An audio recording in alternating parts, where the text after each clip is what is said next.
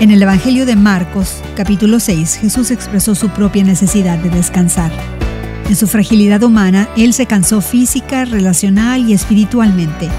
Invitó a sus discípulos más cercanos a unirse a Él en un breve retiro en un barco.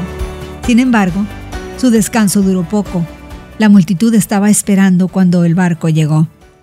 Hoy en la palabra vemos por su parte cómo el Evangelio de Mateo capítulo 11 nos brinda una oración íntima de Jesús y una invitación al descanso.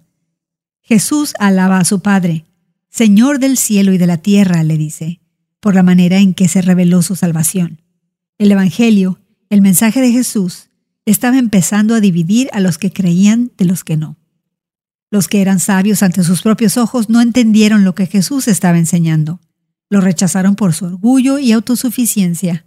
En contraste, Aquellos que se humillaron como niños reconocieron su necesidad y acudieron a Jesús con humildad y dependencia.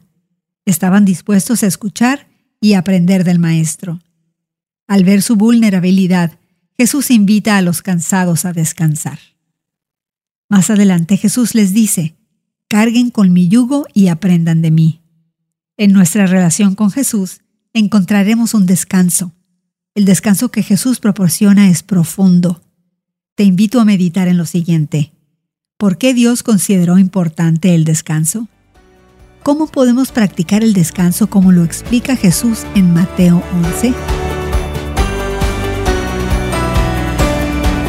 Hoy en la palabra es una nueva forma de conocer la Biblia cada día con estudios preparados por profesores del Instituto Bíblico Moody.